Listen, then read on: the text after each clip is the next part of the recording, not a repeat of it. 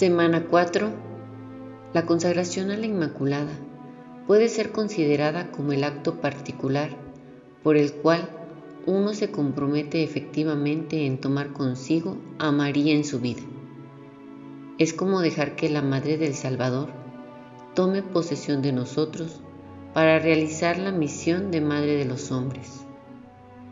En la espiritualidad mariana del Padre Colbe, esta consagración es el acto fundamental que expresa nuestra adhesión de pertenecer a la milicia de la Inmaculada.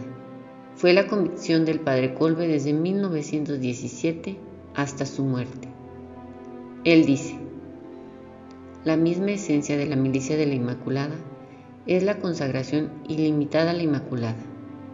De ella debemos ser siervos, hijos, esclavos, etc. En una sola palabra, tenemos que pertenecer a ella bajo todo aspecto y ser suyos en la manera más estrecha y perfecta posible. Ser, en cierto modo, ella misma.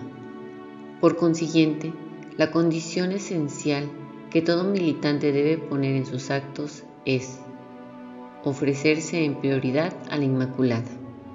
Cuando se lee atentamente el acto de consagración del Padre Colbe, se descubren las grandes líneas de esta vida totalmente abandonada a la Inmaculada, a su ser, a su acción. Se trata de una consagración que se apodera de toda la persona, lo que somos, lo que tenemos, cómo vivimos.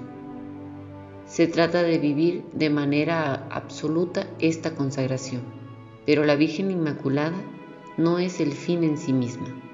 Lo sabe bien el Padre Colbe. Consagrarse a la Inmaculada, para él, significa como haber encontrado el medio privilegiado para estar dispuesto a la acción de Cristo Salvador, a través del Espíritu Santo, como la Inmaculada y por su mediación. Así tenemos la certeza de ser verdaderos discípulos de Jesús. Esta consagración de toda la persona, como la experimentó el Padre Colbe y como nos la propone, permite a la Inmaculada hacerse de cualquier manera presente y de actuar por nuestro medio.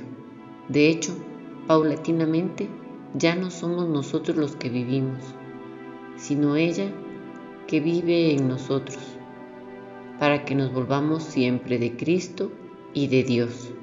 Así, el fin de la consagración está alcanzado.